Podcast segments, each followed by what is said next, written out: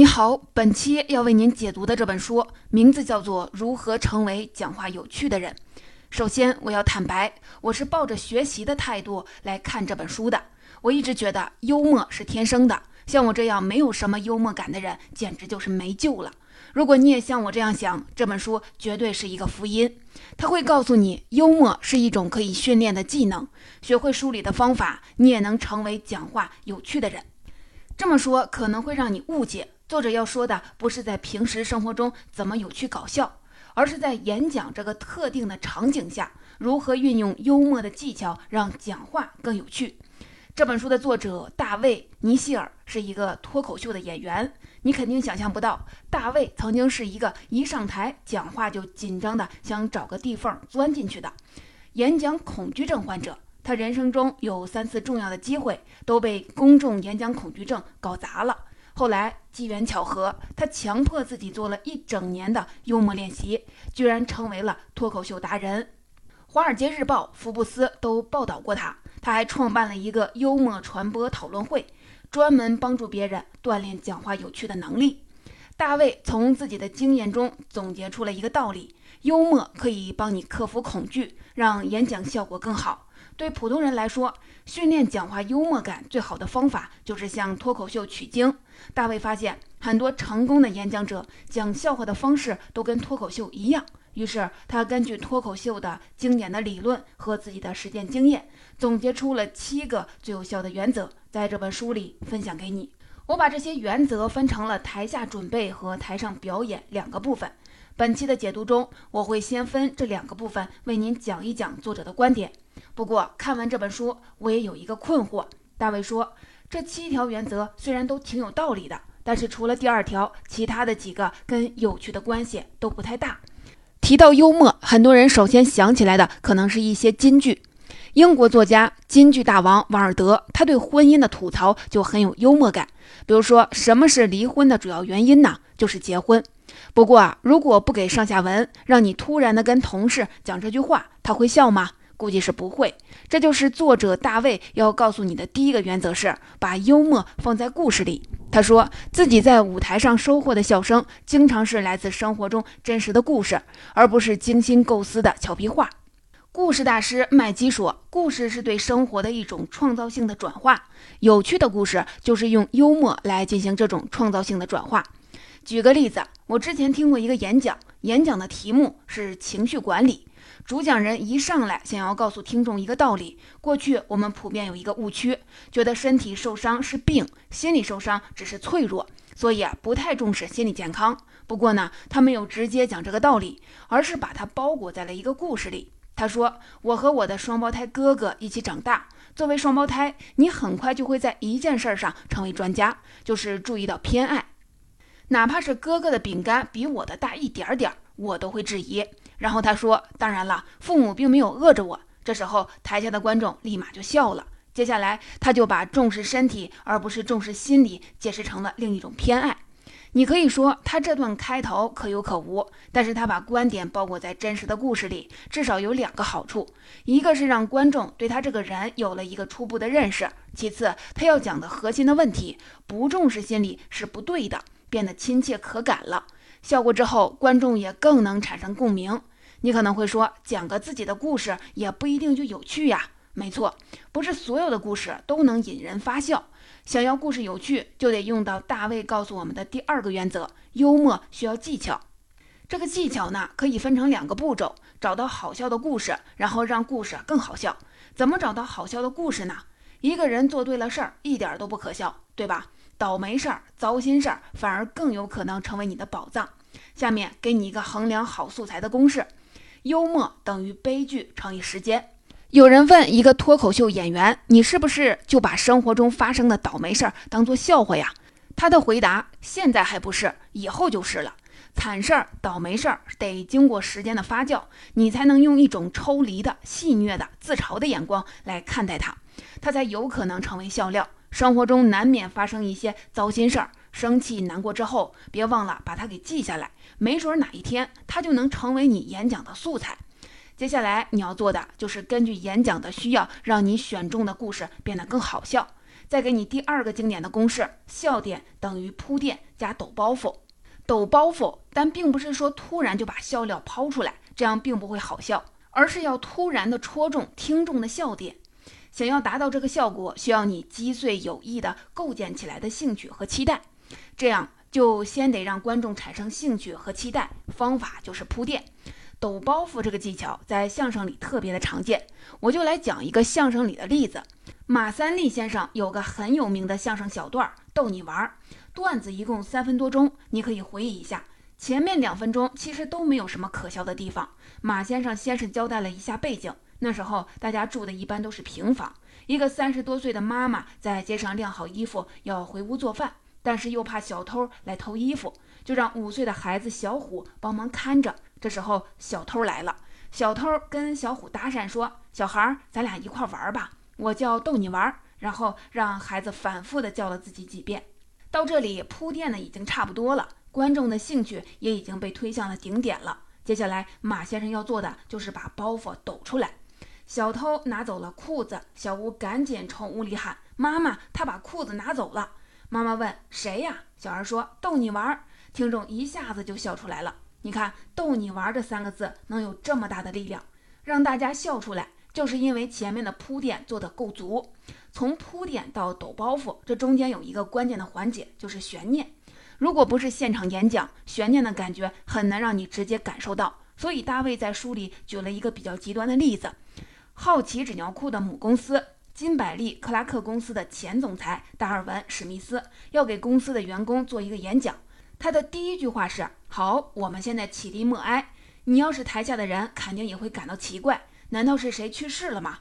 默哀了几分钟后，史密斯用沉痛的语气说：“刚才我们是在为保洁公司默哀。”台下立刻炸锅了，因为保洁公司是世界知名的日用消费品公司，也是金百利公司的竞争对手。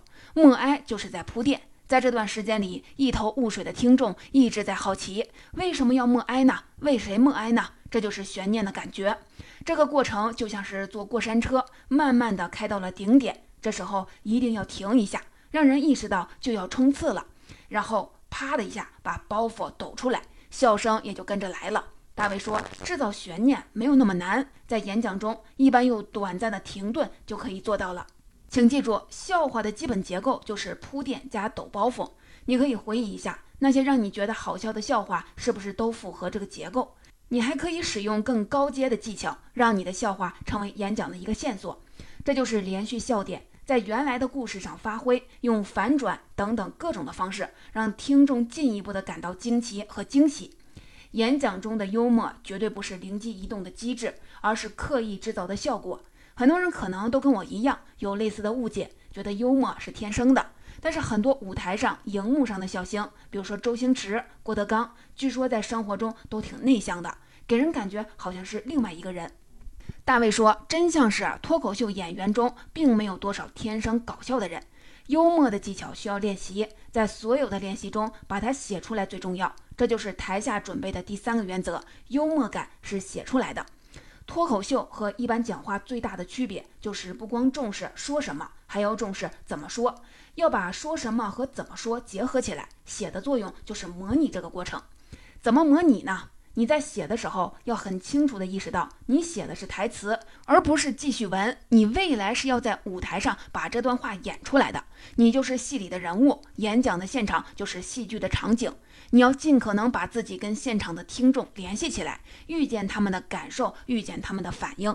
这里大卫给了很多具体的建议，比如说联系听众都关心的热点，而他自己常用的套路就是自报家门，告诉大家自己是一个爱尔兰人，因为他预见到了听众会奇怪他的口音，不如直接解决他们的疑惑。这已经成为了他的标签，在脱口秀的江湖里，大家都叫他爱尔兰的戴夫。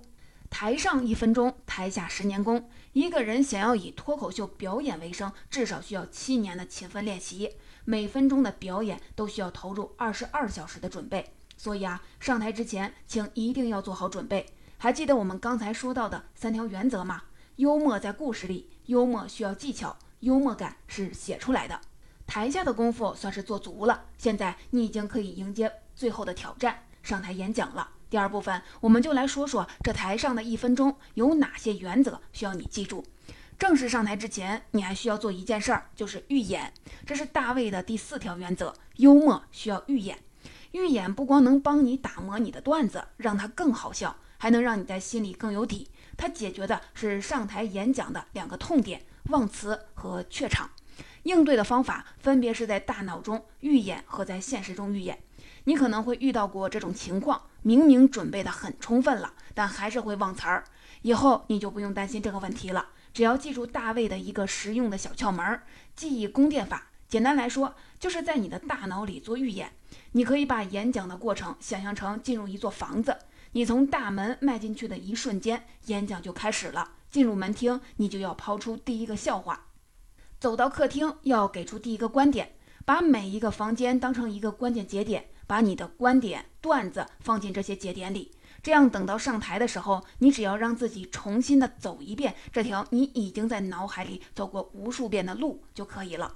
用这种方法，大卫从来都没有在台上忘过词儿。我在部门会议上也是实践了一下，亲测有效，没有看小抄，也汇报的很流畅。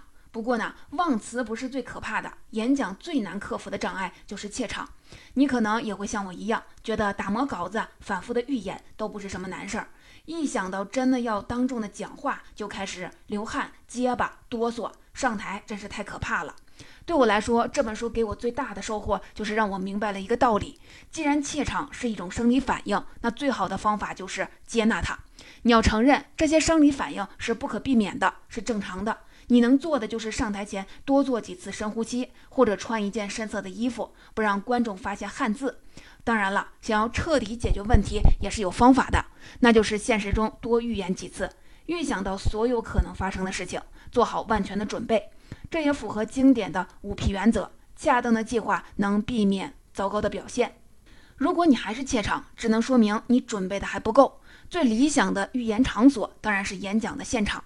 但是在现场反复的预演，估计比较难实现。大卫还提供了一个方法，叫做酒吧测试。说的直白一点，就是抓住任何一个公开讲话的机会，讲一讲你的段子，看看效果如何。现在你已经做好了万全的准备，可以登台亮相了。登台之前，大卫还给你准备了临场的救急锦囊，一个是应对现场，一个是掌控观众。这是第五和第六个原则。不管你的准备做得多充分，现场都充满了未知和不确定，这是现场的可怕之处，也是现场的魅力所在。想要减少恐惧，享受未知和不确定带来的快乐，你只要记住一点，就是让自己清醒地意识到自己是在现场。别觉得这句话好像是废话，你可以把它当做咒语来用，帮助你切换状态，从日常状态转换成表演状态。这背后是由喜剧理论做支持的。喜剧界把承认显而易见的事情叫做应对现场。承认自己是在现场，你要做的就是感受观众，他们可能想听什么呢？屋子里正在发生什么呢？你甚至可以直接把这些说出来，这样你的演讲才能成为交流。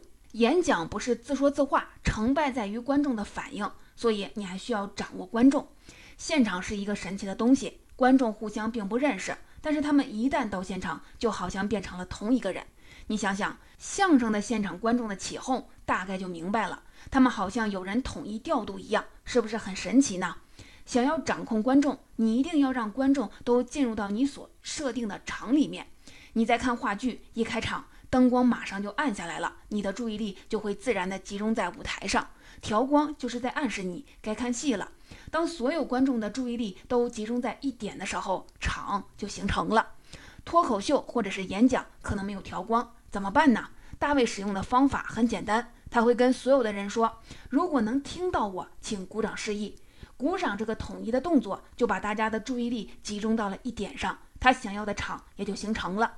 构建场是演讲成败的关键，所以演讲讲究要暖场。大卫说：“你一定要在前三十秒内快速地抓住观众的注意力，告诉他们你是谁，为什么要听你讲，还要设法的让他们喜欢上你。”场子暖没暖好，效果差别很大。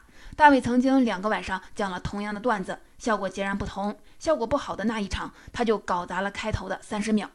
接下来你就可以进行你的表演了。大卫还给了很多具体的建议，比如说声音怎么控制啊？你应该站在舞台的什么位置啊？这里我就不一一列举了，就提醒你一件事儿，一定要总结，不要以问答的方式来结束你的演讲，因为这样观众可能会觉得你什么都没讲明白。最后还有一个原则，叫做永远调试。大卫说，专业人士不仅会回看，而且会反复回看。想要克服羞耻心，你得让自己保持抽离，把自己当成一个评估者。职业脱口秀的演员会评估自己的每场表演，他们有一套打分系统，根据现场的效果给自己的表演打分。比如说，所有的人大笑且鼓掌，记五分，然后再根据打分调试稿子、调试声音等等各个环节。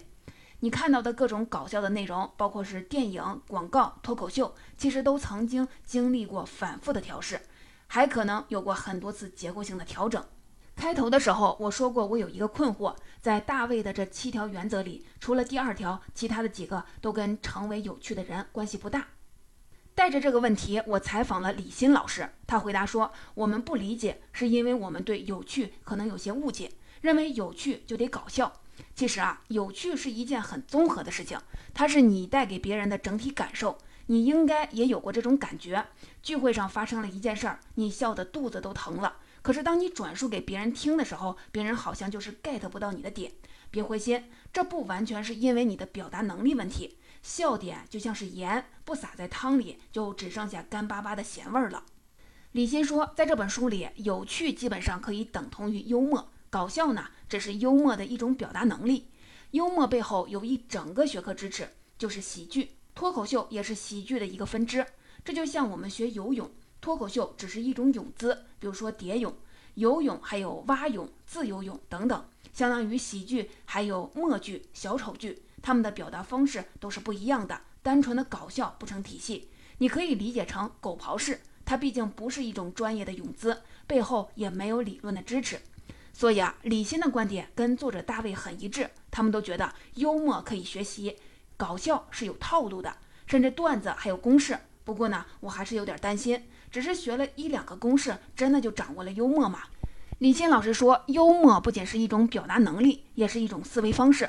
我有这种困惑，是因为我只把幽默当做了表达能力，只盯着公式看，实际上它背后的思维方式才更重要。这本书比较偏重能力。当然是不完备的。那幽默的思维方式到底是什么呢？就是用一个独特的、有趣的视角去观看你的人生，看到真相，看到痛苦，然后从中看出现实的荒诞。维特根斯坦说：“笑话是澄清状况的注释，真正的幽默来自洞察。一个洞察多的人，一定是一个有趣的人。”所以，听完这本书，如果你只能记住一句话，一定不是笑点等于铺垫加上抖包袱。而是幽默等于悲剧乘以时间，糟心事儿过去了就变得可笑了。为什么演讲需要幽默呢？大卫说，这是大脑的特点决定的，因为大脑喜欢有趣的东西。如果我们再深想一层呢？这是因为幽默来自人性。总结如何成为讲话有趣的人这本书我们就讲完了。作者大卫是一个脱口秀演员，他从经验出发，跟你分享了他从演讲恐惧症蜕变成了脱口秀达人的心得。这本书首先会给你自信，天赋属于极少数人，可遇不可求，经验才是属于我们每个人的无价之宝。通过训练，你也能像他一样成为讲话有趣的人。这本书里讲了七个让演讲更有趣的原则，我们来复习一下。台下准备有三点：幽默在故事里，幽默需要技巧，幽默感是写出来的。台上表演有三点：幽默需要预演，上台之后要应对现场和掌控观众。最后别忘了。永远调试。这本书的最后，大卫还给你列举了八十个小窍门，他几乎把他经历的所有的训练都呈现给我们了。所以这本书很实用，也很诚恳。不过不要忘了，知识和技能是两个概念。就像你学游泳，就算你把游泳的知识都搞明白了，没下过水也是白搭的。所以最后给你留一个练习题，请你用本期学到的技巧，跟大家分享一个你自己有趣的故事。